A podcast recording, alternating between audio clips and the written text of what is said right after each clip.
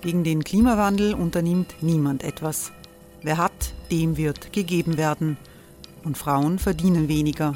War ja immer schon so. Man ärgert sich und macht weiter. Was aber, wenn nicht? Wir haben eine Idee. Die Falter Arena macht die Bühne frei für Menschen und Projekte, die das Land verändern. Mein Name ist Eva Konzett. Ich leite das Politikressort im Falter. Und am Sonntag, den 26. Mai, veranstalten wir im Wiener Stadtsaal die nächste Falter Arena. Mit dabei unter anderem der ehemalige Politiker und Neosänger Matthias Strolz, Theresa Imre von Markter, Sonja Jöchtel von Love Politics oder Kari Ochsner von Ochsner Wärmepumpen. Machen statt jammern. Wir schauen uns an, wie das funktionieren kann. Kommen auch Sie vorbei. Alle Informationen und Tickets finden Sie unter falter.at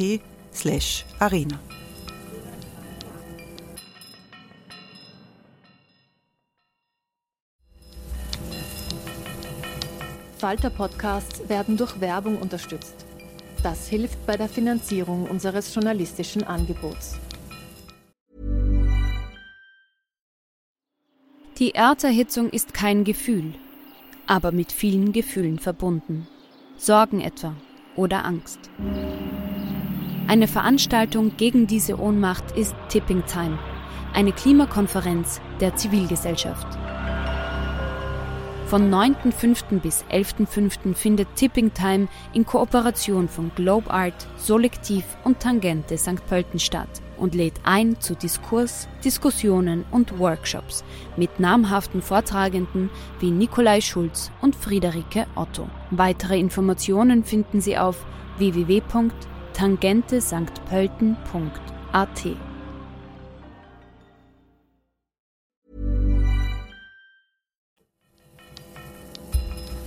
Falter Radio, der Podcast mit Raimund Löw.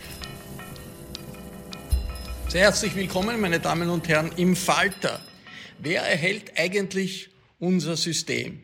In der Zeit der Pandemie, als die Pandemie unser Land fest im Griff hielt, ist diese Frage sehr oft gestellt worden. Denn alle haben re realisiert, an lebenswichtigen Stellen für unsere Gesellschaft treffen wir immer wieder Personen an, die Migrationshintergrund haben, die nicht unbedingt in Österreich äh, geboren sind, als Ärztinnen, als Pflegerinnen, als äh, Leute, die unternehmerisch tätig sind, äh, als Kassierinnen und Kassiere. Und das ist etwas, das im Widerspruch steht zur Vorstellung, wie Österreich läuft, wo an den Spitzenpositionen der Wirtschaft, an den Spitzenpositionen äh, der Politik eigentlich in den meisten Fällen Migrantinnen und Migranten nicht wirklich sichtbar sind. Daher haben wir heute Betroffene eingeladen, über diese Zeit zu sprechen, die ja eine Zeit ist, die äh, uns sehr präsent ist und die auch nicht so schnell äh, äh vergehen wird. Wir befinden uns hier im großen Sitzungszimmer der Falter-Redaktion in der Wiener Innenstadt. Und äh, das ist ein Ort, an dem all diese Fragen, die Österreich bewegen, sehr oft sehr heftig diskutiert wurden. Ich begrüße sehr herzlich Frau Marina Todorovic. Hallo. Frau Todorovic ist Wohnbereichsleiterin äh, der Caritas in Wien. Sie kommt Klosterneuburg. In Klosterneuburg. Genau. Sie kommt ursprünglich aus Serbien. Serbien. Ähm, ich begrüße Omar Kir Alanam. Hallo. Hallo.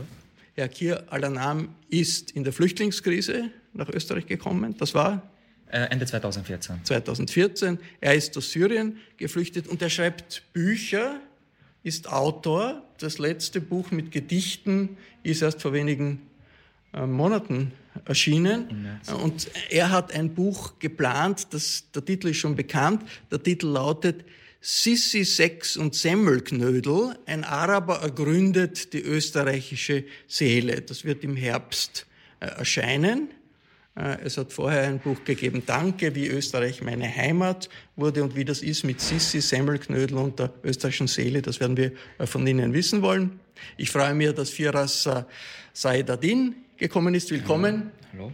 Herr Saidadin ist mehrere Jahre in einen, einem internationalen Konzern, international unterwegs gewesen, ist jetzt tätig als Coach und als Berater für Migrantinnen und Migranten, die unternehmerisch tätig sind in Österreich und tätig sein wollen. Seine Familie kommt aus Syrien. Ich freue mich, dass Frau Dr. Nassan Aga Schroll gekommen ist. Hallo.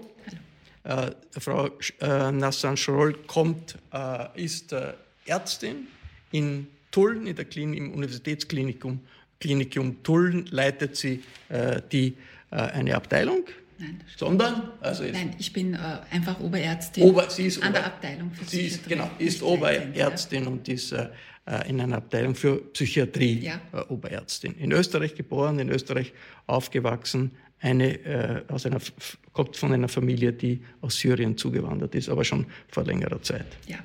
Und ich freue mich äh, sehr, dass Frau Marina Habibi gekommen ist. Hallo. Hallo. Äh, Frau äh, Habibi ist Betriebsratsvorsitzende. Genau. Ihre Gewerkschaft ist die GPA mhm. und äh, die, äh, die, die, das Unternehmen, in dem Sie Betriebsratsvorsitzende sind, ist die Diakonie. Mhm. Die Hilfsorganisation der evangelischen Kirche, Frau. Und genauer genommen beim Flüchtlingsdienst. Beim Flüchtlingsdienst. Genau. Frau Habibi ja. ist in Kabul geboren, seit vielen Jahrzehnten äh, in Österreich. Frau Habibi, diese Zeit des Lockdowns, wo plötzlich das Leben ganz anders wurde für uns. Wie haben Sie das, das erlebt als Betriebsratsvorsitzende? Was hat sich da für Sie verändert? Die größte Veränderung, die wir gemerkt haben im Team, war einfach die andere Zusammenarbeit, ähm, die stattgefunden hat, sowohl äh, mit der Geschäftsführung als auch mit den Herrschaften, die immer gegenüber bei Verhandlungen bei uns sitzen. Sie hat super funktioniert. Also sie war, man hat gemerkt, es gibt zwei Seiten und beide wollen das Gleiche. Wir wollten alle so viele Arbeitsplätze wie möglich, das behaltet werden. Und es hat so den Anschein gehabt, als ob alle die Rahmenbedingungen richtig machen wollten. Also ein Solidarität? Eine große Solidarität, Solidarität, und vor allem ein großes Vertrauen, was auf einmal geherrscht hat. Also wir hatten Vertrauen zueinander, dass wir beide Seiten das Gleiche haben wollen. Das habe ich gemerkt. Ja. Und was mir dann aufgefallen ist, war die gute Zusammenarbeit, Informationsaustausch. Das hat mir sehr gut gefallen. Weil wir haben auf einmal Informationen gehabt, ähm, wo man früher immer gewartet hat, okay, nächste Woche haben wir ein Meeting und da tauschen wir uns aus. Aber das hat zeitgleich begonnen. Sie haben viele Migrantinnen, nehme ich an, in Ihrer Firma, die da tätig sind. Hat sich irgendwas geändert an deren Stellung oder ist da das Bewusstsein gestiegen, wie wichtig diese Personen sind? Selbstbewusstsein vielleicht sich entwickelt? Ich glaube, bei, also ich habe immer die Wahrnehmung gehabt, dass das immer gleich behandelt wurde. Wir sind im Flüchtlingsdienst tätig, das heißt, äh, die Kolleginnen, die mit Migrationshintergrund waren, haben immer schon die gleiche Stellung gehabt. Also da ist nicht mehr oder weniger jetzt im Lockdown passiert. Ähm, ich glaube, das ist auch sehr interessant zu sehen, dass auf einmal vielleicht auch in anderen Unternehmen dieses Gleich und Gleicher weggefallen ist, sondern dass man geschaut hat, dass man so gut wie möglich alle durch diese Krise bringt. Ich meine, sie ist, sie ist sowieso noch nicht vorbei. Ja, das muss uns auch bewusst sein. Sie, sie sind äh, Betriebsratsvorsitzende, ja, aber Sie sind, kommen aus einer afghanischen Familie, sind in Kabul geboren. Hat sich für Sie als Person, das wird ja wahrgenommen im, im Alltag, im Leben, hat sich für Sie als Person da etwas geändert, etwas verschoben? Als Afghanin? Ja. Ich glaube, als Afghanin verändert sich halt, wo man um es nett auszudrücken, ich glaube, in gewissen Positionen sind generell Migranten und Migrantinnen nicht positioniert. Ja, und ich glaube, da ist schon auch vielleicht ein Umdenken von, wenn wir in, in, in einem Flüchtlingsheim waren und dann anfangen, dort im Flüchtlingsheim selber zu arbeiten, glaube ich, ist die Entwicklung von Migranten und Migrantinnen nicht gegeben, sondern sie stocken dann irgendwann mal. Und ich glaube, das war die Entwicklung bei uns. Mein Papa zum Beispiel ist sehr, sehr stolz auf mich. Ja, und ich bin sehr stolz darauf, dass meine Mama damals den Weg geschafft hat, aus Kabul nach Teheran zu kommen und dann, dass wir gemeinsam nach Österreich gekommen sind.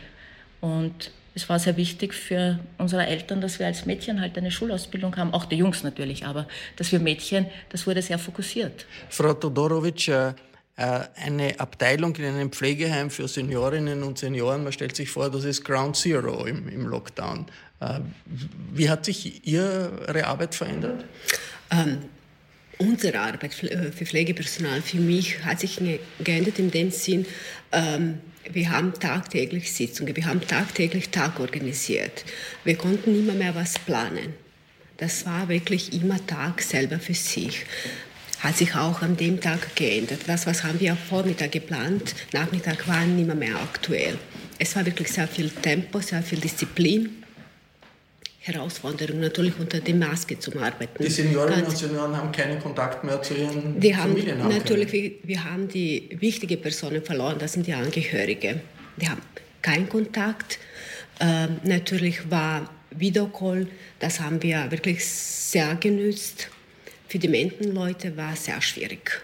Sehr schwierig, wir müssen wirklich die Angehörigen kompensieren. Ähm, und mit dieser Situation wirklich gut zu erklären, obwohl äh, es war eine große äh, Ungewisse für uns auch. Sie, Sie, sind ja dann irgendwie der Familienersatz geworden für die Seniorinnen und wir Senioren waren, in ja. Ersatz, ja, für die Familie. Und wir haben wirklich äh, versucht, alles zu machen, dass die äh, weniger darunter leiden, dass die weniger äh, kriegen von der ganzen Situation. Die haben wirklich kognitive gute Bewohner, haben natürlich Angst um äh, eigene Familie, ob die sehen, ob wirklich, äh, meistens war die Frage, sehe ich meine Kinder wieder? Wann ist das vorbei? Wie lange dauert das noch? Jetzt die, wie, aus wie vielen Ländern kommen ihr in Ihrem Bereich die, die Mitarbeiterinnen und Mitarbeiter? Acht. Acht? Ja, ins, insgesamt im Haus haben wir zwischen, glaube ich, 15 und 18 äh, verschiedene Nationen. Und wie hat sich das irgendwie auf die Beziehungen zwischen den Personen, die aus verschiedenen Ländern kommen, ausgewirkt, dass man da plötzlich so eine Extremsituation hat? Wie hat sich ausgewirkt? Ähm, ich habe das alles positiv gesehen und es war äh, wirklich eine gute Zusammenarbeit. Äh, die Leute, finde ich, die spüren das mehr, haben die mehr ähm, Emotionen und war eigentlich ganz, ganz gut von meiner Sicht. Jetzt äh, Serbien ist äh, zurzeit sehr betroffen von der sehr betroffen, natürlich. Äh, Corona-Krise. Das geht jetzt schon über Wochen. Da können genau. dann auch äh, serbische, Sie kommen aus Serbien, haben, Sie können wahrscheinlich keinen Kontakt mehr zu ihrer, dem Teil Ihrer Familie, der in Serbien ist, mehr direkt, direkt Natürlich haben. habe ich keinen Kontakt. Ich habe Abstand genommen davon. Ich habe für mich äh, äh, ist mir klar, ich kann nicht nach Serbien fahren. Äh, den Gefahr nehme ich mich wirklich nicht in Kauf. Ich bleibe da, weil ich arbeite. Ich habe einen sehr gefährlichen Job. Ich will nicht äh, da Gefahr bringen. Und jetzt äh, funktioniert nur mit Anrufe. Ich habe natürlich meine Eltern. Telefonat mit Telefonat. Telefonat, ja. Habe ich neun Monate war ich nicht in Serbien und bleibe ich sicher das ganze Jahr da in Österreich. Herr Kier Alanam, jetzt müssen Sie uns sagen, was haben Sie als äh, herausgefunden über die Seele der Österreicher. Sie äh, haben äh, als Araber die österreichische Seele erkundet, ein Buch darüber äh, geschrieben. Was haben Sie Neues erfahren in der Lockdown-Zeit? Äh, dass die Österreicher irgendwie viel Ängste haben. Das, das erwähne ich auch. es gibt in, in, in dem Gedichtband ein Gedicht darüber. Äh, das Gedicht geht so, die, die, die Verlierer sind die am, die am häufigsten über den Sieg sprechen, lernte ich in Syrien. Die Sicheren sind die, die am meisten Angst haben, lerne ich in Österreich. Äh, es war Ängste, Sorge, weil es war eine gewisse Unsicherheit, was kommt. Alles ist halt, man weiß nicht. Und ähm, diese, diese, diese, diese Angst, Sorgen habe ich sehr stark miterleben können. Und das hat mich aber auch an anderen Situationen, die ich selber erlebt habe, erinnert äh, weil ich irgendwie mehr oder weniger andere Pandemie irgendwie erleben müssen, indem ich zum Beispiel zu Hause bleibe. In, genau. in Syrien. Genau. Äh, als ich eben zu Hause bleiben musste und nicht auf die Straße gehen durfte. Äh, in Damaskus? Nicht, in Damaskus, nicht weil draußen jetzt ein Virus äh, in, in der Luft ist, sondern weil überall äh, bombardiert wird.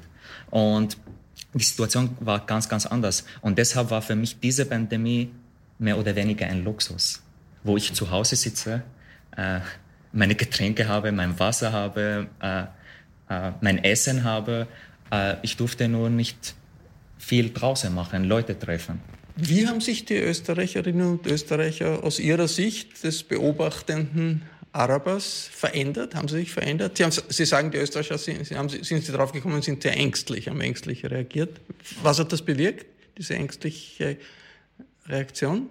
Ähm, in zwei absolute Richtungen. Entweder Leute eben, die total davor Angst haben, sehr irgendwie tief versunken sind und bei anderen, die das Ganze für Blödsinn nur halten. Also wirklich die zwei also sehr absurde Richtungen sozusagen. Und das war für mich, okay, das ist nicht nur in der Politik heutzutage, weil irgendwie in Österreich herrscht jetzt die Stimmung entweder extrem rechts, extrem links, mehr oder weniger. Und da war auch die Situation nicht viel anders. Also entweder oder. Im Verhältnis zu Ihnen, wie Sie wahrgenommen wurden, wie mit Ihnen kommuniziert äh, wird, haben Sie da was, eine, eine Änderung erlebt? Äh, nein, nicht wirklich. Also in, in meinem Bekanntenkreis nicht wirklich. Äh, es war nach wie vor das Gleiche, mehr oder weniger. Sie, Sie, Sie sagen, Sie waren vorher in Schulen, sehr oft haben in Schulen äh, referiert. Und spürt man da, hat man da etwas von der sozusagen dem, äh, der Ausländerfeindlichkeit gespürt, den Ressentiments gespürt oder so, die in der Öffentlichkeit ja oft vorhanden sind, auch in der Politik? Es, es, ja, sowas habe ich auch erlebt in Schulen, aber das, das meiste, was ich in Schulen erlebt habe, war eher mehr Toleranz.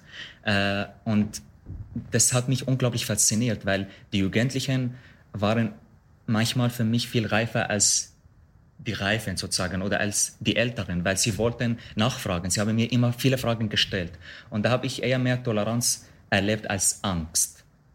Äh, und da habe ich immer, immer wieder sehr, sehr positive Erfahrungen gemacht ja, mit den Jugendlichen. Sie schauen ja auch wie ein Jugendlicher aus. Ne? Da werden viele Jugendliche gefunden haben, das ist ein cooler Typ. Genau.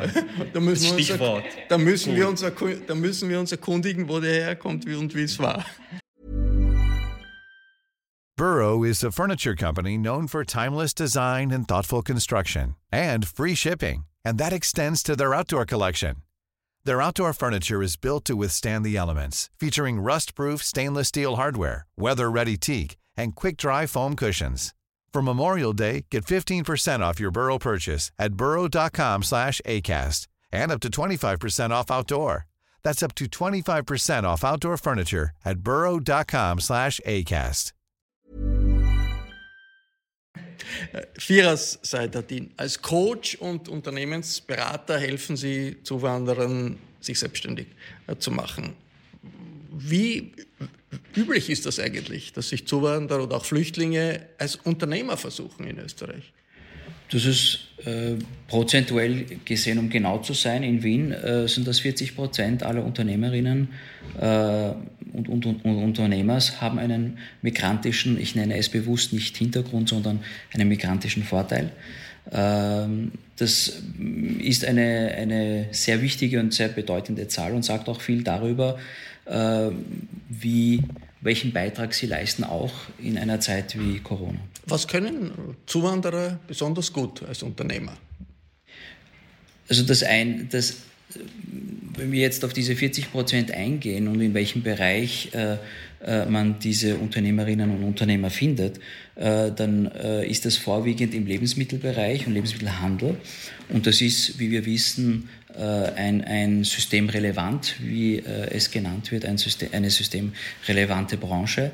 aber sie sind genauso auch zu finden ähm, in der Pflege, weil die Pflege zumeist als selbstständiger Job gemacht wird aus dem österreichischen Ausland kommen und hier auch eine gewisse Abhängigkeit äh, herrscht. Selbstständige sind ganz besonders stark betroffen von, von, von der Krise, weil viele keine Geschäfte mehr machen können. Gibt es da eine besondere Tangente für migrantische Unternehmerinnen und Unternehmer, dass ihnen etwas besonders schwer fällt in der Corona-Zeit? Danke für diese wichtige Frage viele äh, mit migrantischem Hintergrund haben natürlich äh, auch eine Sprachbarriere, eine gewisse Sprachbarriere, haben auch ein, äh, bis zu einem gewissen Grad, wie schnell versteht man etwas. Äh, das ist für jene äh, Migrantinnen, die schon länger hier sind, vielleicht ein bisschen leichter. Aber wenn wir uns anschauen, jene, die 2015 äh, gekommen sind äh, mit der Flüchtlingskrise, die haben natürlich äh, zusätzlich noch eine besondere ja, der Herausforderung. Der Herr aller Namen, der schreibt ja Bücher auf Deutsch und Gedichte, aber der ist eine Ausnahme wahrscheinlich. Aber äh, ist, ist auch ein, eine, eine gewisse Art des Unternehmertums. Äh, aber ich glaube nicht, dass der, dass der Oma ins klassische Bild passt, da haben Sie absolut recht. Äh, was wir wenn wir uns äh, die Unternehmerinnen im, im, Lebensmittelbereich zum Beispiel anschauen und auch in anderen Bereichen, Friseur und so weiter, ähm, sie haben sich sehr bemüht, äh, speziell jene, die jetzt mit der Flüchtlingskrise gekommen sind, äh, selbstständig zu werden, um nicht eine Last äh, dem Staat zu sein. Äh, der Umkehrschluss heute ist, wäre ich in der Mindestsicherung geblieben, würde es mir heute besser gehen als Unternehmer. Das ist eine merkwürdige Verschiebung, die sich in dieser Krisensituation ergeben hat. Äh, Frau Dr. Nassan Aga-Scholl als Ärztin, wie, äh, was haben Sie da mit, mit Corona? Sind Sie da direkt konfrontiert worden mit Corona? Was, was, was hat das bedeutet für Sie? Also ich glaube, alle, die in einem Krankenhaus arbeiten, haben ihren Beitrag äh, zur Bewältigung dieser Krise zu leisten. Also ich sage auch bewusst nicht haben geleistet, weil wir sind noch äh, dabei. Ähm, in meinem Krankenhaus wurde in, wie auch in anderen Krankenhäusern äh, versucht, Ressourcen zur Betreuung von einer Vielzahl, einer großen Anzahl Corona-Patienten freizumachen. Es hat natürlich auch äh, meine Abteilung betroffen, also die Station, auf der ich äh, seit vielen Jahren tätig bin, wurde geschlossen und ich wurde gemeinsam mit fünf anderen Kollegen auf eine neu geschaffene Station ähm, äh, sozusagen versetzt oder gebeten und habe dort Corona-Verdachtsfälle gemeinsam mit den anderen Kollegen von anderen Abteilungen betreut und eben versucht, Corona-positive Patienten aus dem Pool der Patienten zu erkennen, um so eben ein weiteres Streuen der Erkrankung möglicherweise im Krankenhaus auch äh, einzudämmen. Wir haben jetzt so gesprochen über die Bedeutung, die Migrantinnen und Migranten haben. Sie sind in Österreich geboren. Äh, Sie sind perfekt deutsch, niederösterreichisch vielleicht oder, oder wie auch immer. Aber natürlich durch Ihren Namen, Nassan Aga Schroll, schon klar ist, äh, keine Ureingeborene zu identifizieren. Wie haben Sie das erlebt? Also zu Ausbildungszeiten, was auch schon ein bisschen länger her ist, äh, kann ich mich erinnern, dass in Schulen und auch dann an der Uni äh, es immer wieder Thema war, wie jemand mit meinem Namen so gut Deutsch sprechen kann. Das war manchmal auch durchaus sympathisch, äh, aber manchmal habe ich auch gemerkt, äh, da ist eine gewisse Hürde. Ich muss es halt äh, auch, auch nochmal beweisen, dass das möglich ist, so ein Name mit ähm, normalen Deutschkenntnissen, für Österreicher sozusagen normale Deutschkenntnisse. Ja. Ähm, ich glaube, die Zeiten, Vorbehalte haben Sie Vorbehalte gegen Sie? Als, doch, habe ich, hab ich auch da und dort erlebt. Ähm, da, damit muss man sich äh, arrangieren. Also das äh, kann immer wieder vorkommen. Ich würde sagen, dass ich jetzt äh, sicherlich äh, damit auch äh, dagegen, also mich da auch besser zur Wehr setzen kann oder damit besser zurechtkomme. Also der Arztberuf hat auch ein sehr hohes Ansehen in Österreich. Da ist es auch gleich einmal etwas äh, schwieriger, äh, wenn man äh, Ressentiments hat, äh, die, zu thematisieren äh, oder zum Thema zu machen. Wie, wie, gehen Sie damit um, Herr Kier-Annermann? Vorbehalte, Ressentiments, die Sie ja wahrscheinlich im Alltag spüren. Schon immer wieder. Oder zum Beispiel das Kompliment, du sprichst aber sehr gut Deutsch. Am Anfang war es sehr schwierig für mich. Ich war öfter, äh, ich bin auch sensibel und ich war gleich verletzt, wenn ich sowas Negatives erlebt habe. Ähm, aber jetzt, heutzutage, gehe ich anders damit um, weil ich mehr selbstbewusster geworden bin, äh, dass ich eh da lebe. Und ich meine, es ist oft so, nicht nur die anderen, die mich ausschließen, sondern manchmal so passiert, dass ich mich ausschließe, indem ich Angst vor diesen Einheimischen habe, weil diese Einheimischen für mich doch die Fremde sind. Und wir bewegen uns immer in, in, in Angst sozusagen. Und jetzt mache ich immer den Schritt und dadurch, was ich die Öster oder wie, die, wie ich die Österreicher beschreiben könnte, das sind für mich so, sind wie eine wunderschöne Frau, die dich skeptisch anschaut, bis du zu ihr gehst und mit ihr redest, dann beginnt sie zu lächeln. Also, das ist aber jetzt ein großes Kompliment. Das, das habe ich immer. Also ob, ob, ob, das die, Ob das die Ureinwohner hier wirklich verdienen, weiß ich nicht. Äh, es sind für mich am Anfang skeptisch, aber dann doch habe ich, wenn ich also das Gespräch oder ins Gespräch gekommen bin, dann war doch viel, viel positiver. Ja, Frau Bibi, wie gehen Sie damit um? Mit der Situation, jemand in einer Arbeitssituation oder auch im persönlichen äh, Umgang das Gefühl, ja, da gibt es Ressentiments, weil ich finde die Frage immer sehr, sehr interessant und dann stelle ich die, also antworte ich darauf, na, aber du sprichst ja auch gut Deutsch. Ja, ähm, ich habe das immer in der Schulzeit schon ähm, ein bisschen befremdlich gefunden, dass ich immer besser sein habe müssen, dass ich immer hervorstechen habe sollen müssen. Und kaum habe ich ein bisschen nach vor, habe ich mich bewegt, hat man geschaut, dass ich wieder hinten mich anstelle. Ähm, aber ich glaube, die Thematik hat sich dann irgendwann mal bei mir geändert, weil mein Mikrokosmos richte ich mir und mit den Extremen dieser außerhalb Kosmos muss ich versuchen umzugehen und trotzdem meine Position zu behalten. Ja. Afghanische Jugendliche sind oft kriminell geworden oder sind in den Medien oft kriminell okay. dargestellt worden. Ähm, hat, hat, hat da eine, eine, eine, ein echtes Problem gegeben? Wie, wie fällt das auf jemanden, der sagt, ich komme auf, auf Afghanistan zurück oder wie geht man damit um? Äh, ich finde, dass 2015 hat das wieder angefangen, äh, dass ich mit Freunden, die ich schon Ewigkeiten gekannt habe, dass die auf einmal gesagt haben, oh, du bist ja nicht so. Und ich habe mich immer gewundert, weil ich mir immer gedacht habe, okay, wie war ich bis jetzt? Also ich verstehe ich versteh diesen Zusammenhang, verstehe ich nie. Weil ich glaube, wir sollten irgendwann mal lernen, es wirklich personenabhängig machen. Die Diskussion ist immer sehr schön, um es irgendwie auf den Punkt zu bringen. Migranten, Migrantinnen, deine Herkunft ist alles sehr interessant, ist sehr spannend. Aber ab einem gewissen Zeitpunkt sollten wir auf den Menschen schauen. Und bist du blöd, bist du blöd, bist du nicht blöd, bist du nicht blöd.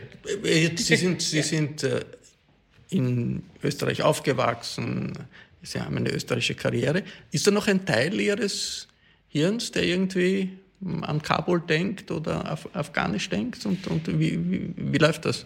Ich würde sagen, in meiner Entwicklung habe ich das mitgekriegt, jetzt in dem Alter, wo ich jetzt bin, ähm, dass ich sehr, sehr stolz wieder drauf bin, von woanders zu kommen. Ich mag das gern, weil da schwingt auch eine gewisse Teil Afghanistan immer mit mir mit.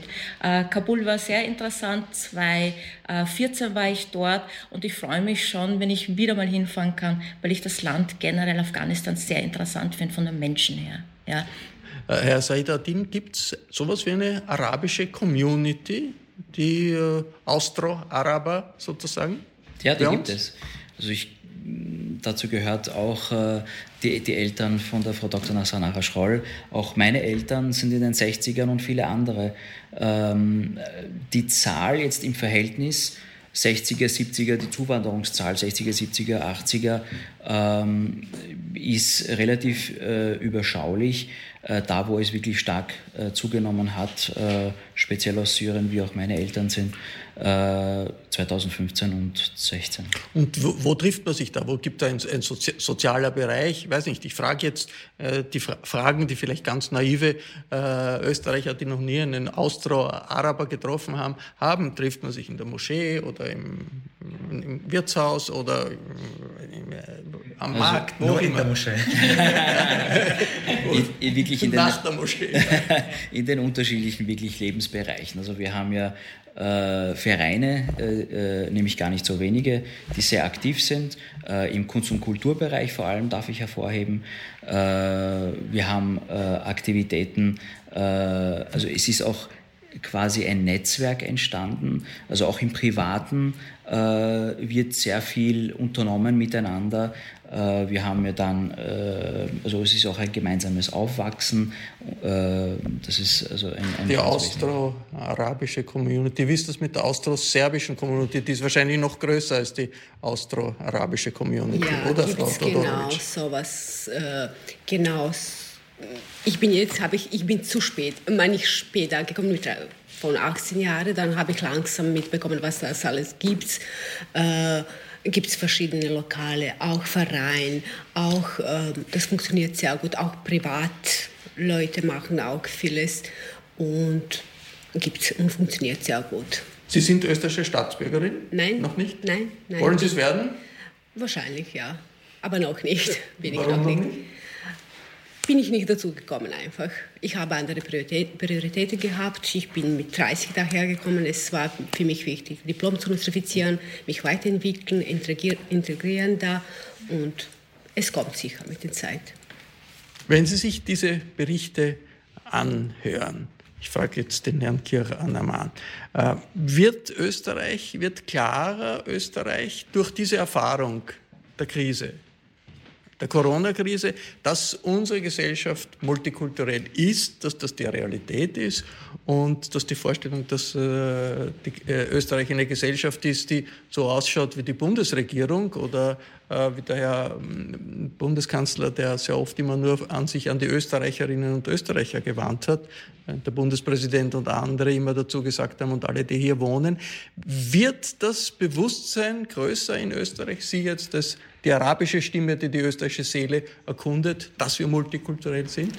Schon, also in Gesellschaft eben. Es ist sicher der Fall. Äh, und ich sehe mich auch als Österreicher, auch wenn ich die Staatsbürgerschaft nicht habe. Also ich, ich fühle mich auch als Österreicher, weil ich da lebe und ich bin schon dazu gehörig, auch wenn ich die Staatsbürgerschaft nicht habe. In, und das ist witzig im Vergleich zu meinem Sohn, weil ich vor jetzt zehn Monaten fast ein Vater geworden bin. Und mein, Vater, mein, mein Sohn hat die österreichische Staatsbürgerschaft. Und das ist voll witzig für mich, weil es war für mich, er tut nichts, er tut gar nichts, er tut nur Entschuldigung, Essen und andere Sachen und oh, zehn Monate alt, tut man schon einiges. Ja. Und ich tue alles. Ich, ich fahre durch das ganze Land, hatte Workshops, Lesungen. Und ich bin noch immer nicht Österreicher und er schon, obwohl er für dieses Land noch nichts getan hat. Und das ist schon zynisch, mehr oder weniger. Äh, wir sind schon alle Österreicher, die hier im Land leben, solange wir uns auch als, als Österreicher fühlen. Und diese Gemeinschaft verbindet uns. Das war ein Falter-Talk über die multikulturelle Wirklichkeit in unserem Land, die in der Corona-Krise vielleicht noch deutlicher geworden ist, als sie das bisher schon war. Ich bedanke mich sehr herzlich bei allen hier am Tisch, den Damen und Herren, die mitdiskutiert haben, am Tisch in der Falter-Redaktion über Vielfalt der Österreicherinnen und Österreicher und aller, die hier leben, ist jede Woche im Falter viel zu lesen. Daher an dieser Stelle die Empfehlung, ein Abonnement des Falter kann man auch im Internet verstellen. Das geht über die Internetadresse abo.falter.at. Ich verabschiede mich bis zur nächsten Folge.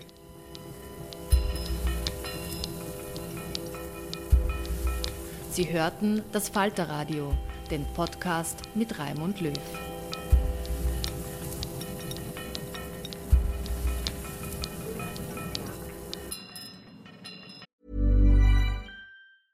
A lot can happen in the next three years. Like a chatbot may be your new best friend. But what won't change? Needing health insurance. United Healthcare Tri Term Medical Plans are available for these changing times. Underwritten by Golden Rule Insurance Company, they offer budget friendly, flexible coverage for people who are in between jobs or missed open enrollment. The plans last nearly three years in some states, with access to a nationwide network of doctors and hospitals. So, for whatever tomorrow brings, United Healthcare Tri Term Medical Plans may be for you. Learn more at uh1.com. Planning for your next trip? Elevate your travel style with Quince. Quince has all the jet setting essentials you'll want for your next getaway, like European linen, premium luggage options, buttery soft Italian leather bags, and so much more. And is all priced at 50 to 80% less than similar brands. Plus, Quince only works with factories that use safe and ethical manufacturing practices. Pack your bags with high-quality essentials you'll be wearing for vacations to come with Quince. Go to quince.com/pack for free shipping and 365-day returns.